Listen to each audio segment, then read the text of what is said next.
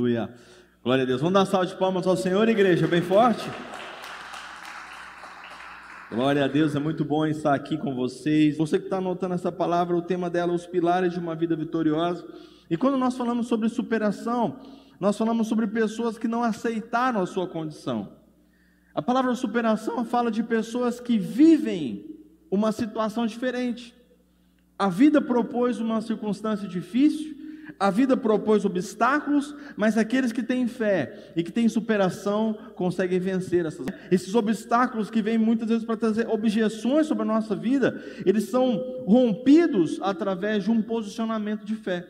E olha que interessante, minha pergunta para você esse ano é: quais foram as situações da sua vida que você ainda não conseguiu superar?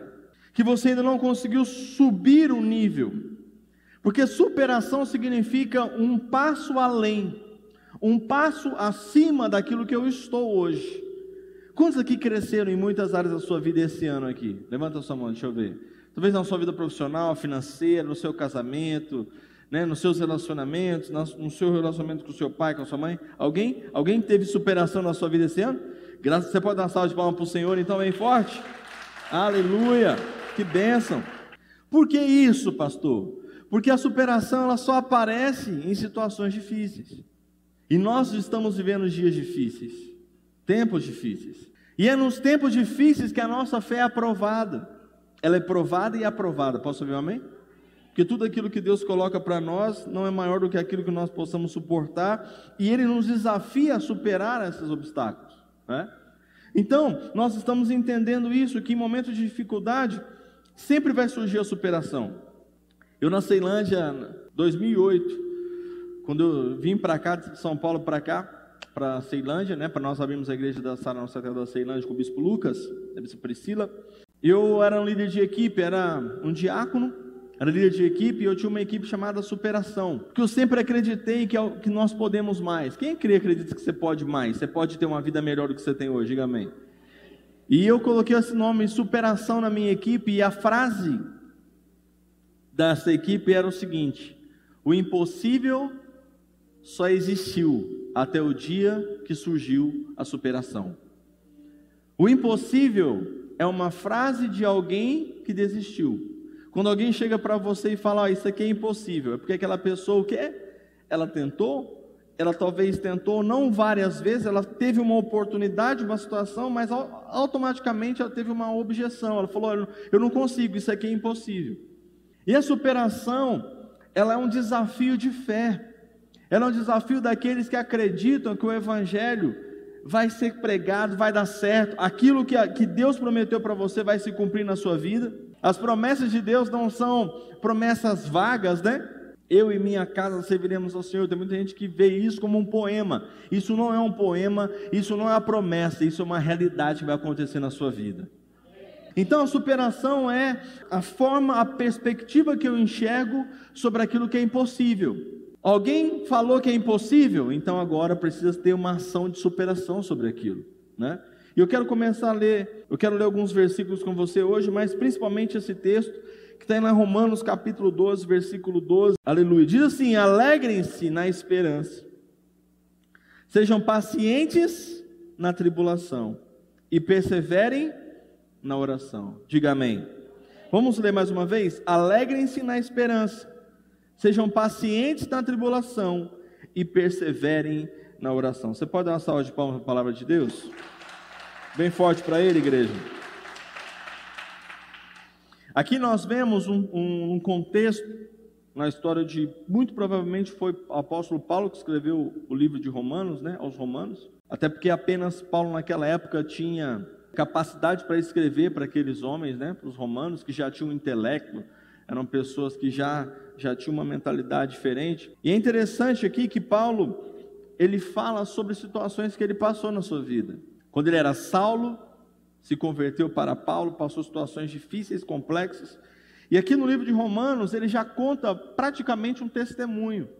O livro de Romanos tem versículos maravilhosos. Somos mais que vencedores em Cristo Jesus, né? Romanos 8, 28. Romanos 12, 2 Então, renovai-vos, transformai-vos pela renovação da vossa mente, para que vocês possam experimentar a boa, perfeita e agradável vontade de Deus.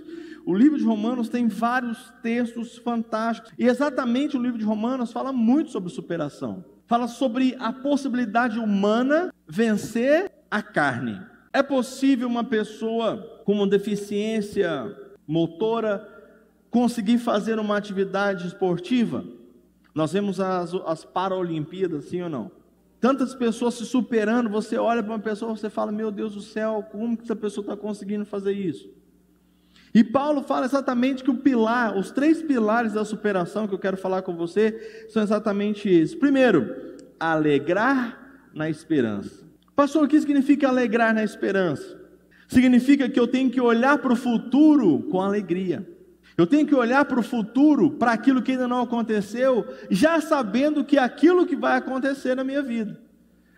E olhar para aquilo que eu não tenho e já determinar como se eu já tivesse. Quantos estão entendendo? Diga amém. A esperança fala sobre a possibilidade. E sabe o que, que muitas pessoas, às vezes, elas têm dificuldade de viver as possibilidades. Elas não olham a crise como uma oportunidade de crescimento. Ela não olha a crise como uma oportunidade de uma expectativa nova, que Deus vai fazer coisas novas. Eu já ensinei aqui na igreja, eu tenho falado sobre isso. Tudo que o homem chama de problema, Deus chama de processo. Deus quer mudar a história nossa, da nossa vida do homem através de problemas, é crise. Se tivesse na sua vida tudo bem, você estaria na igreja? Eu não. De verdade sendo bem sincero. Se a minha vida tivesse 100% quando eu conheci Jesus lá atrás, estava tudo tranquilo, tudo ótimo, né? os meus pais maravilhosos, né? Vida financeira excelente. Você acha que a gente queria Deus? Nada, queria nada. Não, pastor, eu, eu queria Deus. Mentira, desculpa. Desculpa. Não vai tentar me enganar, não. Sabe por quê? Porque a nossa natureza não quer Deus. A nossa natureza não quer orar. Quantos de nós aqui muitas vezes acordamos, sabemos que temos que ter uma vida de oração, sabemos que temos que ter uma vida com Deus e não temos? Então a natureza humana, ela não quer a presença de Deus. Mas se existe uma coisa que pode trazer esperança para as nossas vidas, é a alegria de enxergar que o amanhã será melhor do que hoje. Dá um sorriso para o seu irmão e fala assim: o teu amanhã será poderoso e maravilhoso. Muito mais do que você tem vivido hoje, Deus tem planejado coisas sobrenaturais para você amanhã. Posso ouvir um amém? Mais forte? Então, alegrar na esperança, eu ter a certeza que amanhã eu serei melhor que hoje. Sabe por quê? Porque é difícil nós acreditarmos na esperança. E a esperança é um dos braços da fé, né? Mas é difícil a gente olhar para o futuro e falar, meu Deus, como é que vai ser? Por quê? Porque precisa de uma ação individual. O que é alegrar na esperança? É eu ter a alegria de falar o seguinte: não deu certo hoje, amanhã vai dar, e sorriso no rosto, e vou entregar meu currículo, eu vou fazer, eu vou orar, eu vou, e vai acontecer, né? Para quem está desempregado, né? Para quem está com problema com, com o pai, com a mãe, eu acredito que meu pai vai vir para a igreja, meu esposo, minha esposa que não é convertido. Eu preciso ter alegria nisso, em vez de peso. Poxa, não aconteceu ainda, pastor. Estou orando há um ano, estou orando há dois anos, estou orando há três anos. Meu irmão, Davi permaneceu na esperança de ser rei durante 13 anos. José, para ser José do Egito, governador, passou 30 anos para estar na posição que Deus o colocou. Moisés passou 40 anos no deserto. E muitas vezes nós queremos as coisas de Deus. Não, se Deus não fizer agora, eu não quero. Hoje a nossa sociedade é uma sociedade fast food. Hoje ninguém mais vai para um lugar, para uma barraquinha para comer cachorro quente. Hoje você liga, você tem um iFood, né? tem o Uber Eats. Você pede, pá, pá, pá, pá, pá, nem sai de casa, você come em casa mesmo, fica tranquilo. Mas você quer que chegue rápido, se não chega, você já fica bravo, você já quer cancelar as coisas. As pessoas são assim. Deixa eu te falar uma coisa: a tribulação ela tem uma função na sua vida: despertar em você a melhor esperança e a melhor alegria. Eu queria uma salva de palmas ao Senhor por isso. Amém? Olha só que interessante, Jeremias. Eu preguei sobre isso no domingo passado. Domingo agora foi o Bispo Rodovalho. Domingo passado eu preguei sobre a, a série Não Temas, falando sobre um pouquinho de Jeremias. Jeremias capítulo 29, versículo 11. Abra comigo sua Bíblia, por favor. Jeremias capítulo 29, versículo 11. Eu falei um pouquinho do contexto da história de Jeremias. Existiram três grandes impérios babilônicos sobre a face todos os anos, toda a história bíblica, difíceis. Primeiro foi no tempo de, de Gideão, depois foi no tempo de Daniel, depois foi no tempo de Jeremias. Foram os três homens que viveram situações difíceis, complicadas. Mas os três tiveram vitória. Tem um resultado final para aquele que crê. Jeremias 29, 11 diz assim: Porque sou eu que conheço os planos que tenho para vocês diz o Senhor. Planos de fazê-los prosperar, diga amém. Mais forte. E não de causar dano. Planos de dar a vocês esperança em um futuro.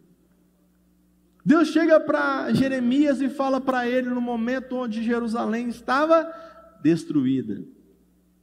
A cidade de Jerusalém estava completamente destruída.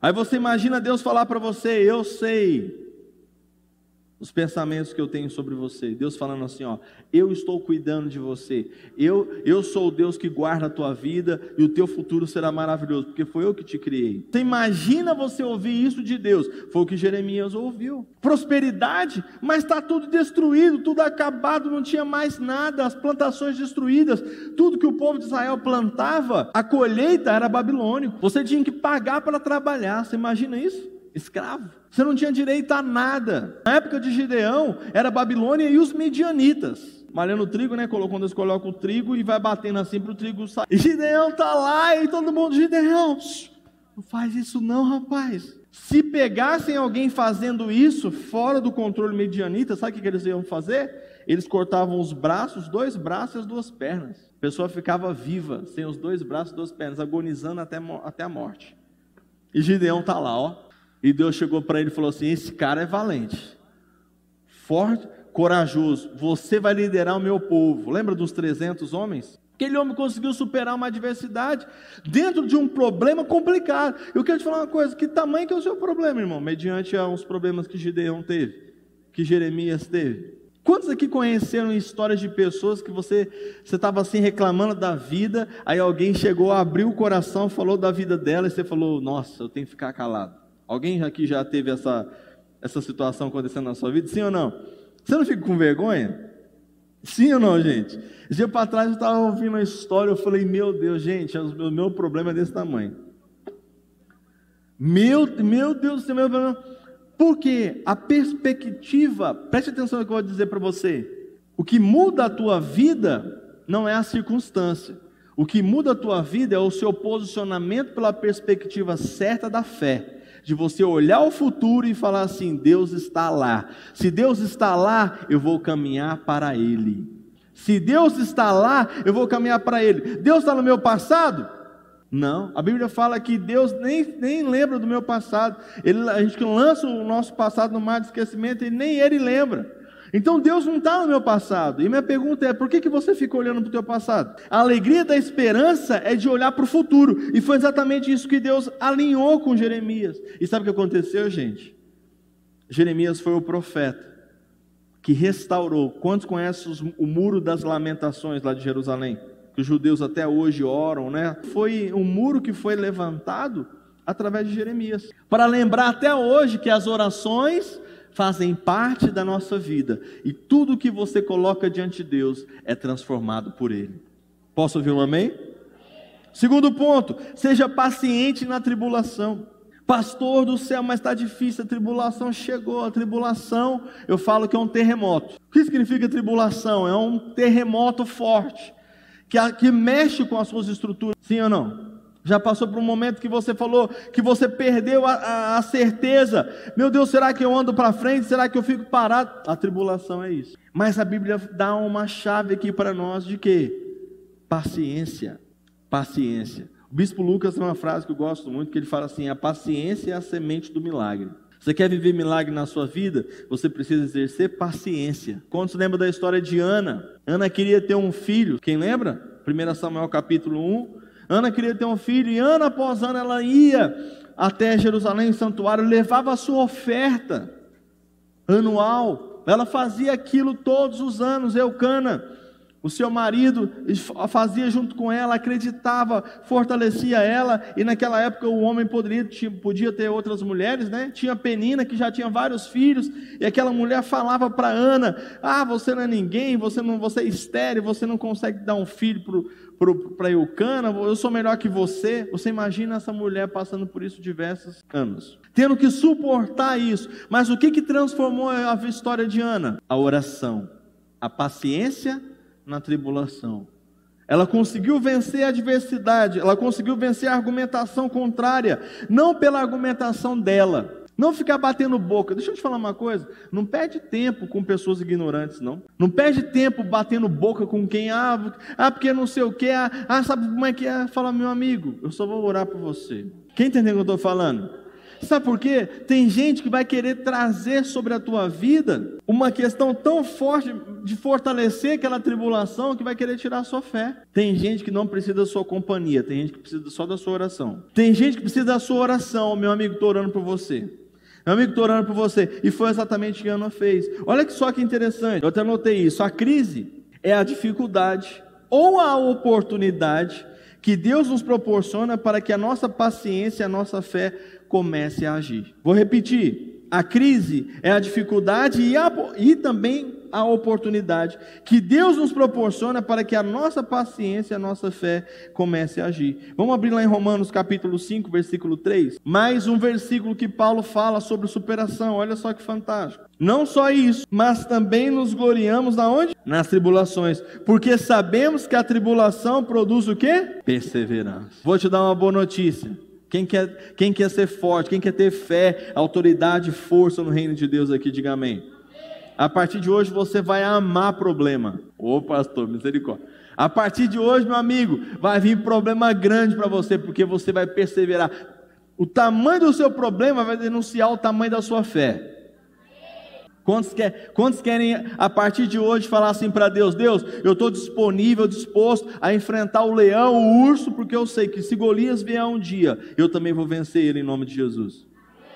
Então, o grande contexto aqui principalmente falando da paciência na tribulação, é saber que aquilo que eu estou vivendo hoje faz parte de um processo. Poxa, mas o meu casamento está passando por crise, que bênção. É porque Deus está levantando o nível do seu casamento. Poxa, pastor, estou passando por dificuldade financeira. Deus está sacudindo você, as circunstâncias estão sacudindo você, para você se posicionar de uma forma positiva, para você se posicionar verdadeiramente. Nessa pandemia, um monte de coisa acontecendo, muitas pessoas se paralisaram, sentaram, falaram: ah, não vai dar, ah, não vai acontecer. E eu tenho visto grandes pessoas se levantarem ganhar muitas situações, família abençoada, finanças abençoadas. Por quê? Porque se reinventaram. A tribulação, a crise veio para chacoalhar e para ver a fé.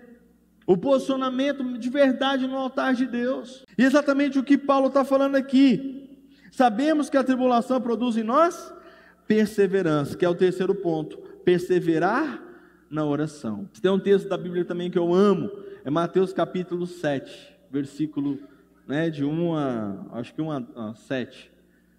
Que Jesus ele ensina exatamente essa questão da oração. Olha, quando você for orar, entra no seu quarto, fecha a porta. E uma das coisas que ele fala é de três níveis de perseverança na oração. Qual é o primeiro nível? Nível? Pedir, dar-se-vos-á. Quantos aqui são pais? Quando o seu filho chega até você e te pede uma coisa, aquele jeitinho mesmo, que os nossos filhos sabem, conhecem, sabem como é que é, não sabe? Não tem o um caminho. A Júlia agora é papaizinho. Quando ela quer sorvete, ela quer chocolate, papaizinho, dá um abraço. Ih, rapaz, essa menina, vou te contar uma coisa para você. A menina tem três anos, hein? Papaizinho, me dá um abraço. Me dá um abraço, me beija. Ela pega e olha para mim assim: quer chocolate? Falei, sabia. É interessante, né?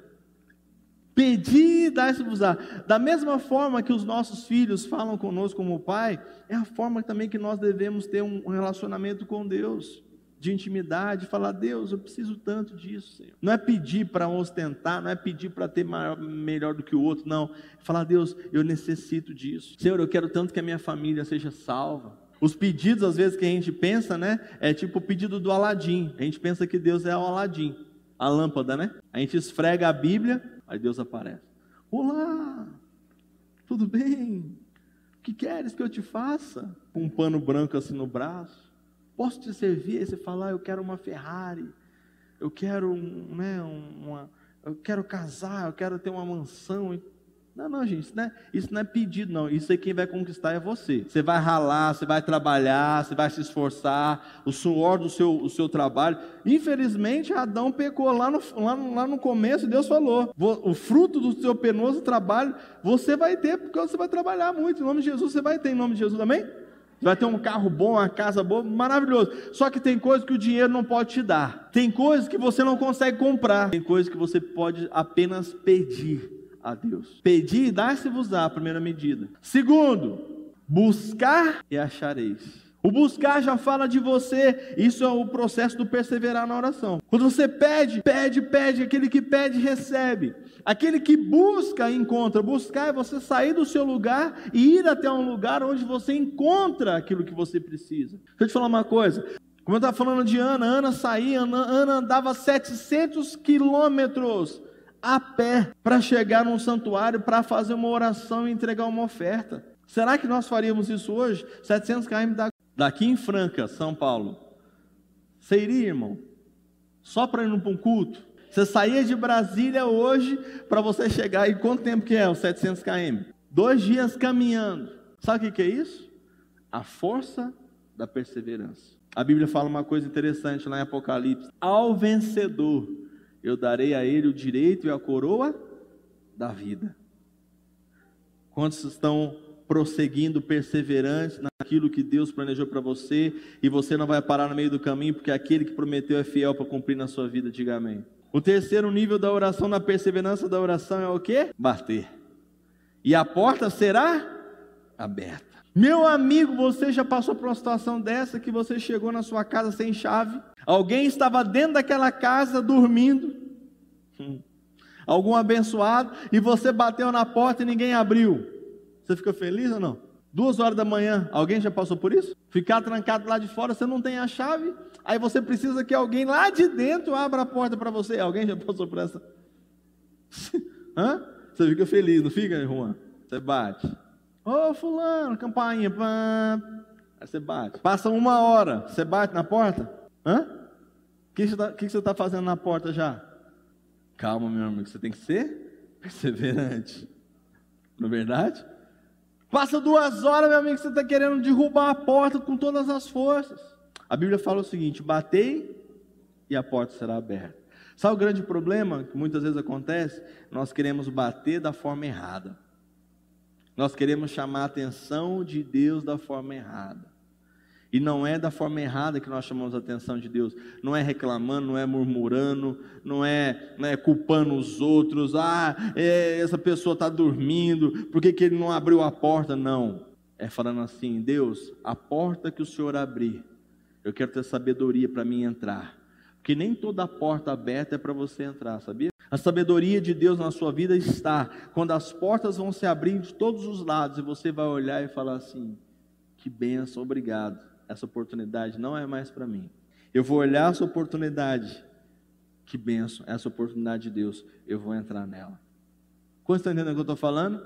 Quando você é perseverante, você não entra em qualquer coisa. Você não recebe qualquer coisa, você recebe o melhor de Deus para a sua vida. Te fará forte Amém? Você pode dar uma salva de palmas para o Senhor? Bem forte para Ele, igreja. E para nós encerrarmos Jeremias capítulo 29, versículo 12. Vamos voltar para Jeremias. Dentro desse contexto de perseverar na oração. Jeremias capítulo 29, versículo 12. Olha que fantástico esse texto. Então vocês clamarão a mim quem aqui gosta de orar e orar e orar e orar e clamor? Porque o clamor é um nível acima da oração, né? O clamor não é aquela oração, oh, Senhor, coloco na tua presença, é Deus, eu preciso de ti. Isso é clamor. O clamor ele já te leva de uma disposição do seguinte: eu estou disposto a fazer qualquer coisa. Quando estão entendendo, diga amém. Isso é clamor. Então vocês clamarão a mim, virão orar a mim, eu os, os ouvirei, diga amém. Vocês me procurarão e me acharão quando me procurarem de todo o coração. E eu me deixarei ser encontrado por vocês, declara o Senhor. E os trarei de volta do cativeiro. Eu os reunirei de todas as nações e de todos os lugares para onde eu os dispersei, e os trarei de volta para o lugar de onde os deportei, diz o Senhor. Você pode dar uma salva de palmas para ele? Bem forte, igreja. Isso aí é para você, isso é para mim. Amém? Amém, igreja? Eu estava comentando no, no, culto que eu preguei, né? Eu passei 20 dias em casa, doente. Infelizmente eu peguei o Covid, tanto eu quanto a Ju. E se teve uma coisa que eu tive que fazer era orar, clamar. Fiquei 12 dias dentro de um quarto, fechado. Meu quarto é suíte, fiquei lá, só ia cama cama, chuveiro. Tinha dia que eu tomava quatro, cinco banhos, febre altíssima. Passei mal, passei muito mal. Teve três dias que eu passei terrivelmente mal. E sabe o que eu enxerguei? E minha mãe, um dia conversando com ela, por chamada de vídeo, e eu estava muito triste. Eu falava, Deus, mas por que, que eu estou passando por isso? E até demorei muito para pegar o Covid, porque ia na casa das pessoas, né, que estava com Covid lá, dava remédio, ajudava, levava a cesta básica. Eu fiz várias coisas, né, desde março, quando aconteceu a, toda essa situação. E minha mãe falou uma coisa para mim que eu achei interessante. Mãe, beijo, te amo. Minha mãe está me assistindo também. Sempre assiste nossos cultos. Ela falou assim: Franklin, Deus quer falar com você. Deus quer falar com você. Falei, poxa Deus, Podia estar falando de outra forma, né? Podia, né? Nosso relacionamento diário, né? Tava bom, Senhor. Para mim tava, mas para Deus não. Eu tive que clamar. Eu tive que vencer inseguranças que eu tinha na minha vida, que eu pensei que eu já tinha vencido. Uma tribulação, um momento de dificuldade serviu para uma coisa, me subiu um nível. E eu saio desses 20 dias que eu estava em casa muito mais forte. Eu estou muito mais leve, eu estou muito mais fortalecido em Deus, sabe por quê? Porque eu tive que viver essa verdade aqui. E sabe, na nossa vida, a melhor coisa do mundo, quando eu estou aqui pregando, não é a gente contar o testemunho dos outros, é nós contarmos o nosso testemunho. É, às vezes, como um pastor, nós falamos, ah, pastor não tem problema, o pastor não, não passa por dificuldade. Passa, passa sim. Teve três dias que eu estava em depressão profunda. Sabe o que é depressão profunda? Eu passei por isso. Sabe quando não tem vontade de fazer nada, que sabe aquela coisa assim, que você acha que você não é ninguém, que você, meu amigo, e, e as pessoas às vezes elas querem querem sugar tudo que você tem, e elas não entendem o teu momento, elas não entendem a situação, e você tem que fazer, você tem que Rapaz, eu olhei para aquilo e falei assim, Deus, eu vou clamar, eu vou orar. E eu tenho certeza que isso vai mudar. E foi impressionante, porque o dia que eu me posicionei verdadeiramente durante esses dias, as coisas começaram a mudar no mundo espiritual. Eu quero falar uma coisa para você: se você começar a clamar, a buscar a Deus verdadeiramente, não é somente vir na igreja, abrir a Bíblia aqui na igreja, não. É você abrir a Bíblia na sua casa, você ler a Bíblia na sua casa, você orar no seu quarto, você fechar a porta, gastar tempo com Deus, 30 minutos, uma hora, que seja cinco minutos, mas você tem uma intimidade diária. Isso faz a diferença. Quantos querem ter uma vida vitoriosa? Quantos querem vencer a tribulação? Quantos querem perseverar, ter alegria na esperança? Diga amém ser paciente na tribulação, perseverar na oração. Feche os seus olhos agora, curva a sua cabeça, eu quero orar por você. Feche os seus olhos agora. Deus me trouxe aqui hoje para falar para você que você vai superar esse obstáculo que você está passando. Essa adversidade, essa tribulação, ela não vai te vencer, mas você vai vencer em nome de Jesus.